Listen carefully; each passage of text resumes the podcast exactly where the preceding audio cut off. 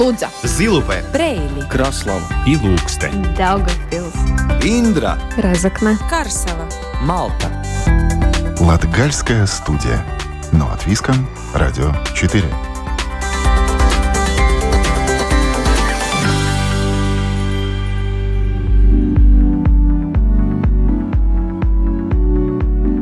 Добрый день, дорогие друзья! В эфире Латвийского радио 4 программа «Латгальская студия». У микрофона Сергей Кузнецов.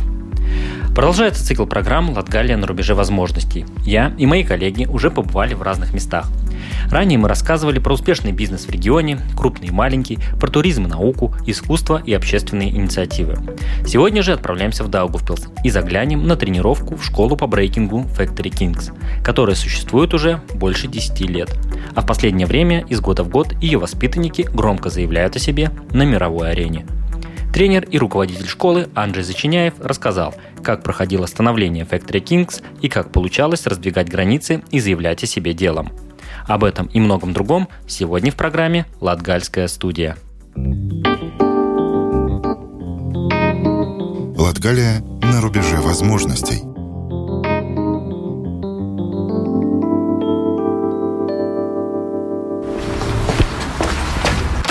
Захожу в фойе польской школы на улице Мария Сади.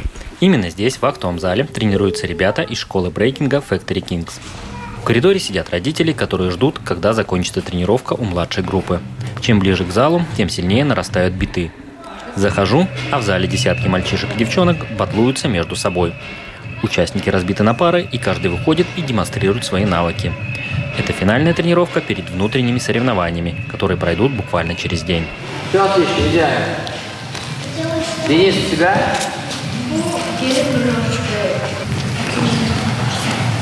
Тренер и руководитель школы Factory Kings Анджей Зачиняев выключает музыку и разбирает с ребятами ошибки.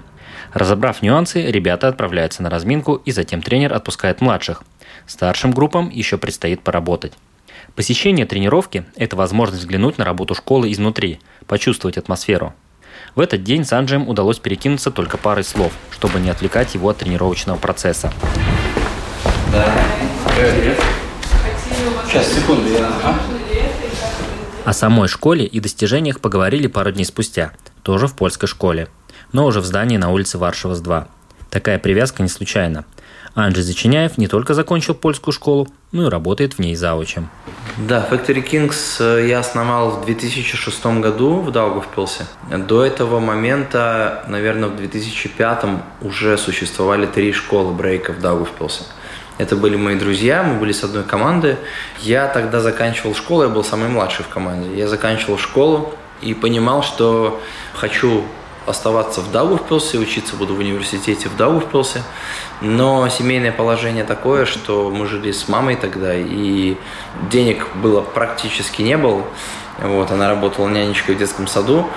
И я понимал, что еще, не дай бог, на платное поступлю. Короче, нужно брать где-то деньги и самостоятельно пробовать саму, самому существовать. И понял, что у меня есть хорошие навыки, данные танцевальные. На то время я на каких-то соревнованиях уже хорошо себя показывал, был в Латвии уже известным танцором. Я работал с Марией Наумовой на то время тоже звездой, потому что она там недавно выиграла Евровидение, я уже не помню год. То есть и там, и там сотрудничал со многими, я был на таком, на высоком уже уровне, как я сейчас анализирую те времена. И я знал, что если я открою школу, то ко мне придет много людей. На первую тренировку пришло около 50 человек. И Анджи признается, что для него это был шок, так как в городе уже существовало три школы, и что на первое же занятие придет полсотни, было маловероятно. Тем не менее, все складывалось удачно. Информация пошла по городу, и Анджи вспоминает, что рекордное количество на одной тренировке – это 87 человек. И, ну, для меня это было вау, тем более, когда ребята с моей команды, с которыми мы тренировались в одном зале, спрашивают, ну, как ты там открыл школу? Я говорю, ну, да.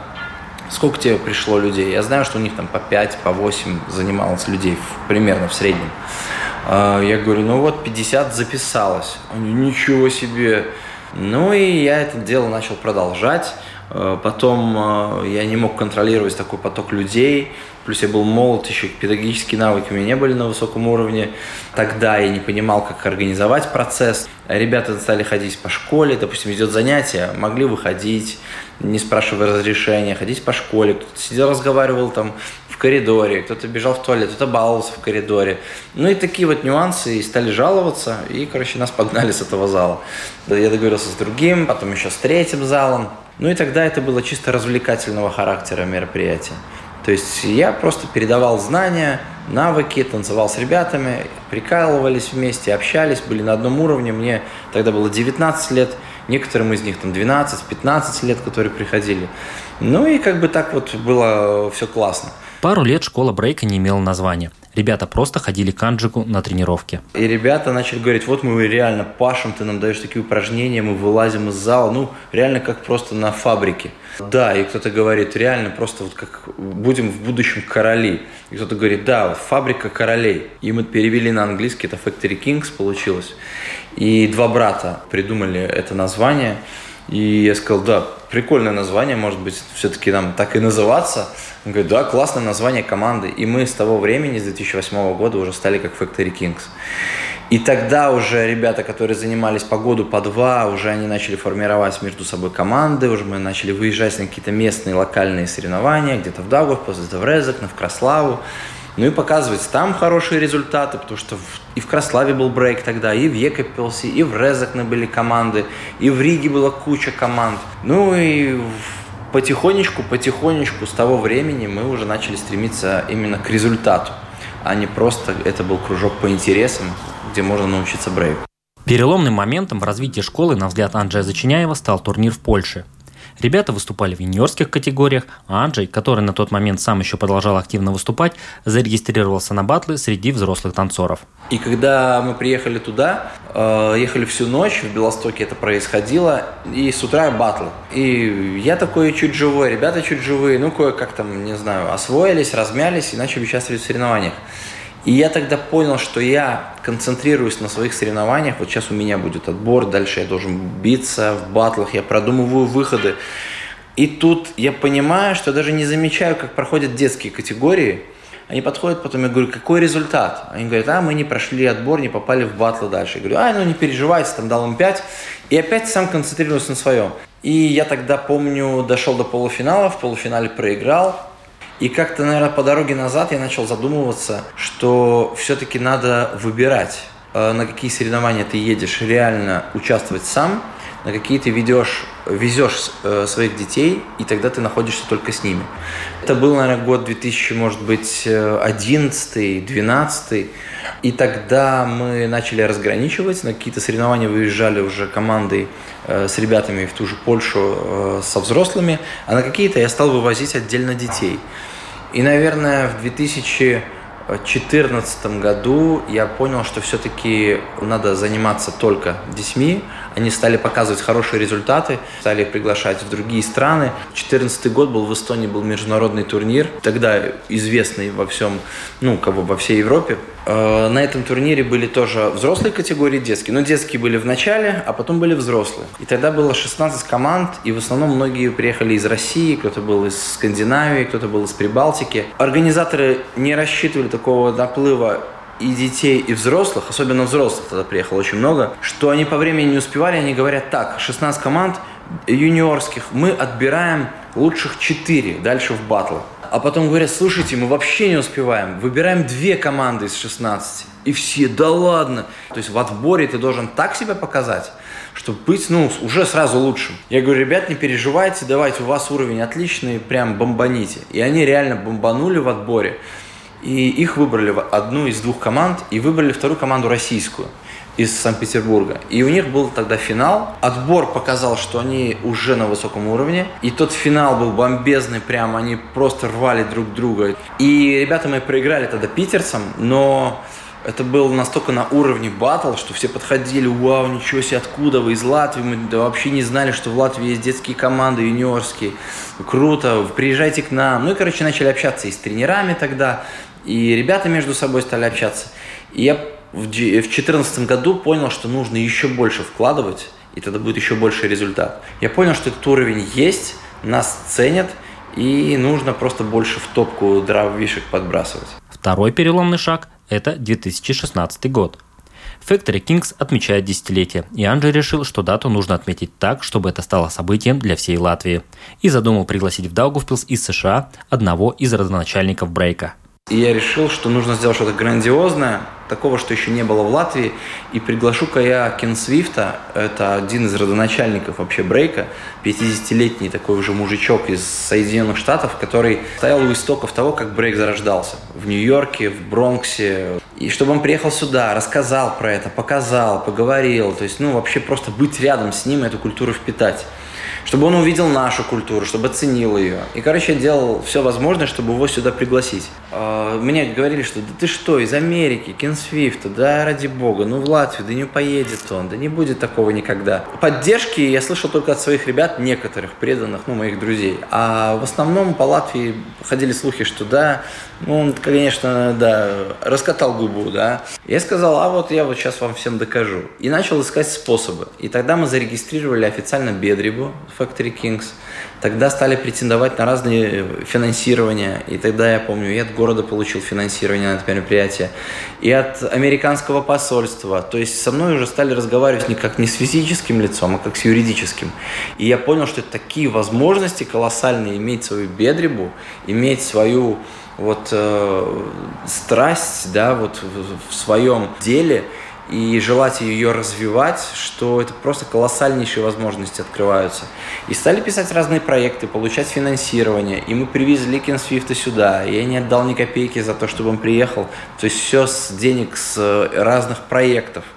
И все были в шоке, и все съехали сюда, и был крутой турнир. И тогда Кен Свифт, когда мы подытоживали это мероприятие, десятилетие Factory Kings, было куча детей тогда в школе, куча родителей. Он сказал такую вещь, что продолжайте делать то, что вы делаете, все будет хорошо на долгие годы еще вперед. Анджей Зачиняев признает, что тогда для него это все было стрессом. Как все организовать и провести, куда разместить гостя, как заказать билеты из Лос-Анджелеса. Тогда это стало настоящей головной болью. Но, разобравшись во всем, Анджи понял, что открыл новое окно возможностей для команды, раскрыв новые горизонты. И это был такой колоссальнейший опыт, который дал просто такой пинок всему вообще проекту Factory Kings. С того момента мы стали летать, финансирование стали получать, нас стали приглашать. То есть, ну, настолько вот это такая просто катапульта была. И в репутацию, и в имидж. И многие узнали, многие приехали, и родители узнали, и дети узнали. И многие теперешние наши, ну, известные бибой, типа как диджей Эдгар, например, да, который уже стал в своем юниорском 12-летнем возрасте и чемпионом мира уже, и чемпионом Европы. Он как раз тогда пришел на это мероприятие посмотреть как зрителям. С того момента, то есть э, он уже тренируется и не забрасывал брейк, уже сегодня 2023 год, и у него такие колоссальные результаты. Одно из э, причин этого, это, конечно, вот этот вот крутой старт. Латгалия на рубеже возможностей –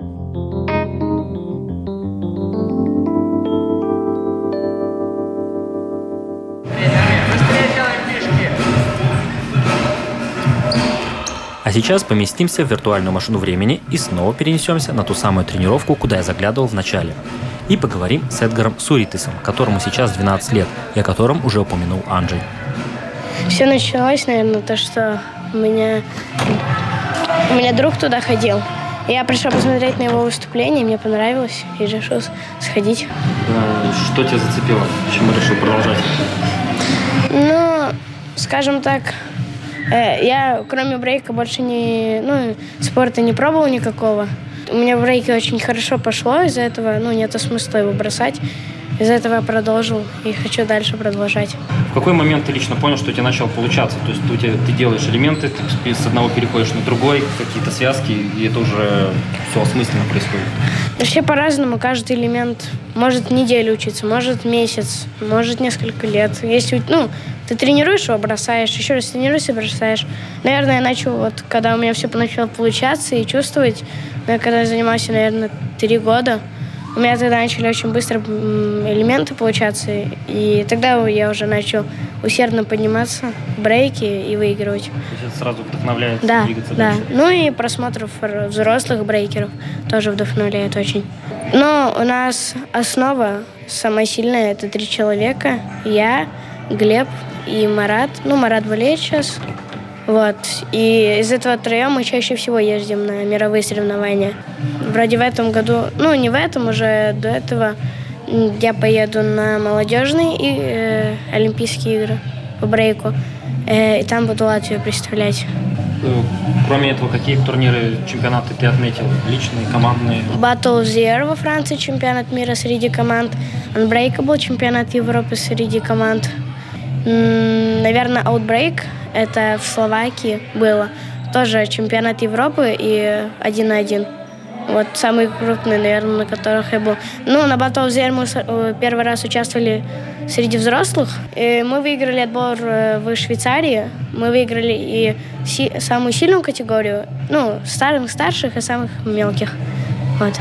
Какое тебе впечатление, то есть тренируясь, находясь здесь в Латвии, ну плюс-минус видя других э, бибоев э, с других городов именно Латвии, когда ты начал ездить, выступать уже, ну, получается, Швейцария, Франция, да. другие страны, и ты видишь, как э, танцуют ребята из других стран, их уровень, это тебя замотивировало или наоборот, ты понимаешь, вау, там такие монстры, мне так никогда не получится? Не, наоборот, мотивирует то, что тебя вдохновляет, и ты хочешь до их уровня достичь, и ты понимаешь, то, что если ты их выиграешь, ну, тогда ты уже произошел себя, тебе надо продолжать. Ну что, самочувствие? Как самочувствие? Глеб Зинков – это еще один из основных танцоров школы. Ему 17 лет, 7 из которых он отдал брейкингу. Я ходил на борьбу до этого, и вот как-то мама сказала, может, ты попробуешь потанцевать, прийти, вот я знаю, что в твоей школе преподают вот танцы. Я думаю, ну ладно, почему не попробовать? И я один год посовмещал борьбу с брейком. И потом понял, что в брейке у меня перспектив больше, и, наверное, я выберу только брейк и брошу борьбу. Но вот так получилось, что я вот остался и до сих пор занимаюсь. Ну, сначала всегда мы учили базу, то есть базовые элементы. Это то, что обучает Анжева сейчас, тех, кто занимается первый год, второй год, вот.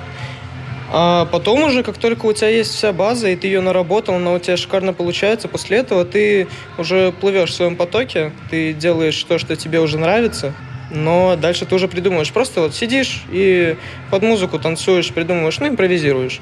И потом все это нарабатывается, нарабатывается, и может получиться неплохой такой танец в итоге.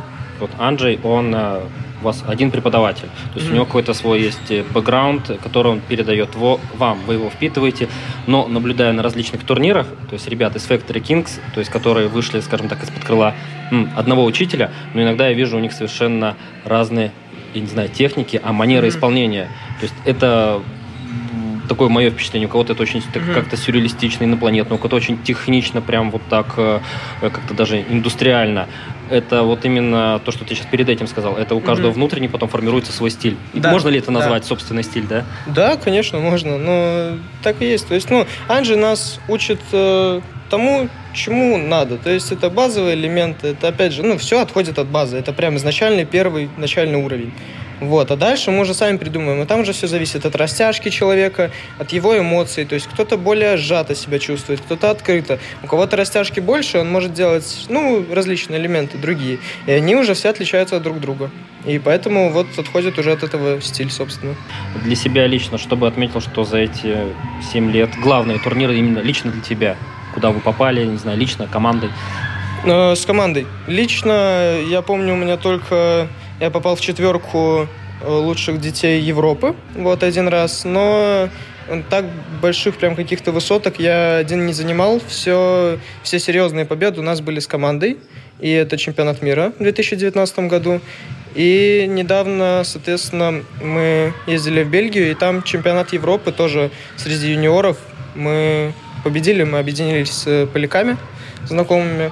И то там вот выехали, показали себя, в итоге неплохо вышло, и мы выиграли, заняли первое место. Я считаю вот эти заслуги как бы три самых важных. Возвращаемся в кабинет к Анджию Зачиняеву и продолжаем разговор с ним.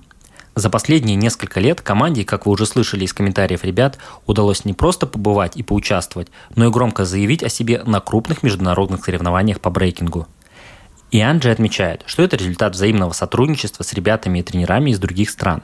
Советы и мотивация со стороны, которым прислушивался Анджей, позволяли школе развиваться. Я при разговоре с ними какую-то мотивацию, совет давал им. То есть, потому что мы потом анализируем, через какое-то время встречаемся, они говорят, знаешь, почему я так сделал? Потому что ты мне так сказал. И я тогда в 18 году, в 17 году разговаривал с тренером одним из Белоруссии, и он говорит, а почему вы не ездите на чемпионаты мира командные, юниорские? У вас такая сильная команда. Собрал, получил финансирование, да даже за свой счет первый раз – сгонял в Европу, в Европе столько отборов. Говорит, нам из Беларуси туда очень сложно выехать, виза там, все дела. Вам никакие визы не нужны. Почему вы туда не ездите? Я помню тогда очень хорошо этот разговор в Санкт-Петербурге на одном из турниров. Я сижу и реально ловлю себе на мысли, почему? И начал думать, что надо все-таки выезжать. И в 2018 году мы тогда на следующий год решили, что мы поедем а, командой юниорской на отбор на чемпионат мира э, командный. И мы тогда поехали, и в 2018 году это было в Центральной Европе, в, э, отбор в Центральной Европе, то есть в разных регионах. И это была Швейцария. Это была дорогущая поездка, длиннющая на автобусе поездка. Двое суток мы ехали с перерывом в Польше, тоже у друзей останавливались, которые нас приютили. Короче, мы там выиграли юниорский отбор на чемпионат мира, выиграли взрослый отбор на чемпионат мира, получили лучшая там э, э, лучшая команда звания. Короче, все призы, которые можно с этого турнира было вывести. Да, лучшее молодое поколение, что такое, как-то номинация такая давалась просто. И нам, короче, дали все, что можно, все дипломы вот за мной, который сейчас стоит на шкафу, ты видишь. Э, все вот оттуда мы просто вывезли. И все были в шоке тогда, кто это такие вообще латвийцы приехали и просто нас разнесли. Там, ну, Центральная Европа были. Швейцария, там кто там, э, ну, короче, вокруг Швейцарии, да, австрийцы, помню, мы австрийцев выиграли в финале среди взрослых. Ну и что, и ну, в восторге, что мы теперь выиграли отбор, мы едем на чемпионат мира, и юниорский, и взрослый, и у нас все, короче, есть. И начали связываться с организаторами, они говорят, так нельзя, если вы выиграли два э, отбора вы должны участвовать в чем-то только одном. Или, или. Да, и участвовать в более значимом, то есть в взрослом. А, все же да. Такой. Мы говорим, а как так? Мы юниорская команда, у нас дети, там, кому-то 8 лет тогда было, кому-то, э, самому старшему тогда 14, по-моему, было лет. А взрослые это 25-30-летние мужики, которые всю жизнь брейком занимаются, которые на работу ходят в зал, да, тренироваться. Как мы поедем сейчас с ребятами этими конкурировать туда? Нет, вот такие правила и, и все. То есть мы сами на рожон полезли, мы могли и не участвовать во взрослой категории. А организатор нам говорит тогда в Швейцарии, слушайте, у вас такой уровень, не хотите среди взрослых еще поучаствовать? Мы говорим, ну хотим. И раз там до финала мы дошли, и сборную Австрии, короче, разнесли в финале. И все в шоке, и мы не знали этих правил. И нам правила объяснили только после соревнований. И, к сожалению, мы должны были ехать на взрослый чемпионат мира в 2018 году. Короче, мы съездили, из 17 команд, из 18 команд мы заняли 17 место. То есть за нами только были африканцы из ЮАРа. Э, но мы опять поучаствовали в огромнейшем, крупнейшем турнире э, мировом. Это еще одно, одна дровишка в нашу топку. В следующем году, в 19-м, нам сказали, я связывался с организаторами, говорю, ну как так, ну мы выиграли в прошлом году, может быть в этом году мы как-то можем приехать участвовать по особому приглашению. Он говорит, у вас будет отборочный в Скандинавии на юниорский чемпионат мира. Я говорю, окей. Пришел анонс всего соревнования. В Скандинавии, короче, ничего нету для юниоров. Э, отбора там не делают. Я говорю, ну как так? У нас даже негде отбираться. Мы хотим участвовать. Говорит, ладно, пацаны, вы в прошлом году и так всех разнесли, удивили, и на взрослом побывали. Короче, мы вас приглашаем, даем вам э, wild card. Приезжайте без отборов сразу на юниорский чемпионат мира в 2019 году. Короче, мы поехали туда, опять же, получили финансирование, город нас всегда поддерживал. Ну и да, в полуфинале мы тогда китайцев выиграли, в финале мы белорусов выиграли, ну и стали чемпионами мира среди юниоров. Команда подняла такую планку, что ребят стали не просто замечать, а приглашать как на командные, так и на личные различные турниры. Анджи отмечает, что успевали только выбирать и планировать. Но на самом взлете весь мир накрывает пандемия. Понятно, что все соревнования откладываются, а возможности тренировок резко ограничиваются. Железная стена опустилась, и все. Все затухло. Никаких турниров, никаких тренировок, ничего. Это было сложно. Это был очень сложный период, как и у всех. Многие школы брейка позакрывались, турниры перестали существовать. Ну и как-то вроде пережили, потом разрешали на улицах тренироваться, мы на улице начали выходить. Ну и потихоньку-потихоньку, ну и вернулись, наверное, спустя два, может быть, года, даже три, вот в то русло, которое нужно. И в 2022 году вот мы выиграли чемпионство Европы уже командой. Уже в Бельгию поехали командой, там чемпионат Европы, сильнейшие юниоры только команды, там уже до 18 лет. И мы вот развалили пацанов в октябре 2022 года и стали чемпионами Европы уже. Ну и сейчас дальше турниры продолжаются, приглашения продолжаются, и индивидуально кого-то зовут – оплачивают и дороги, и проживание, и хотят видеть на своих турнирах. Ну и будем надеяться, что эта движуха продолжится. Настройся! На пять выход! Ну так реально просто кашу мы не сварим с тобой. Прежде чем проститься с Анджием, я спросил у него об особой атмосфере на тренировке, которую прочувствовал, посетив одно из занятий. В первую очередь это четкое выполнение заданий тренера. Если что-то нужно, то надо спросить разрешение, а затем уже выйти из зала – но с другой стороны, это дружественная атмосфера. За руку тренер здоровается с каждым из ребят, независимо от возраста.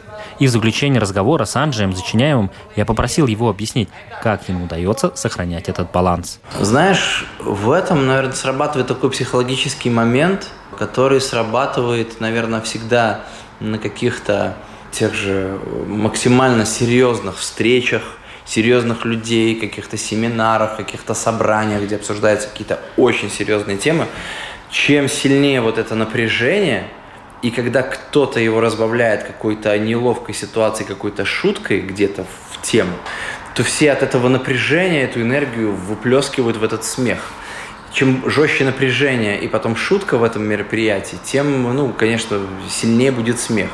И мне кажется, вот эта вот эмоциональная э, среда, вот здесь у нас такая же, что если я строгий, да, я требую от ребят э, работы, результата, потому что я сам знаю, что это такое, знаю, как это пахать, как это проходить, как это быть э, бибоем, танцором. Когда я начинал, когда мы из Даугавпилса приезжаем в Ригу, и нам говорят, о, откуда вы, парни? Мы говорим, из Даугавпилса.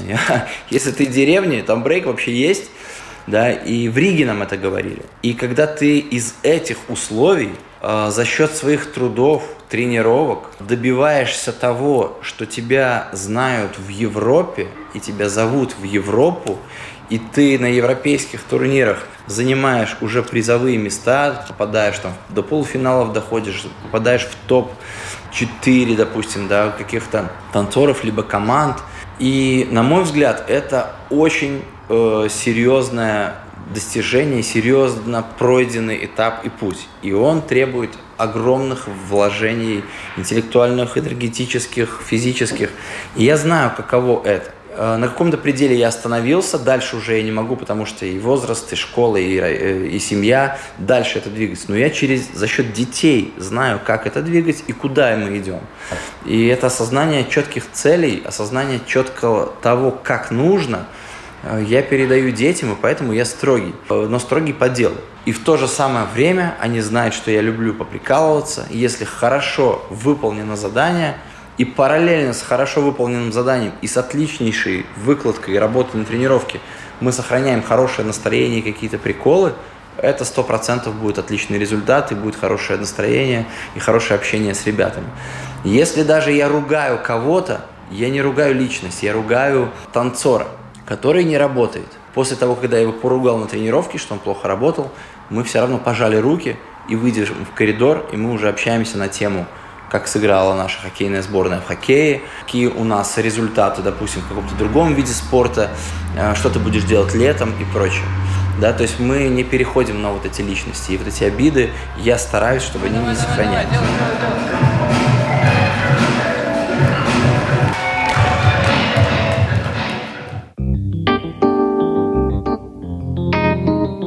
Португалия на рубеже возможностей.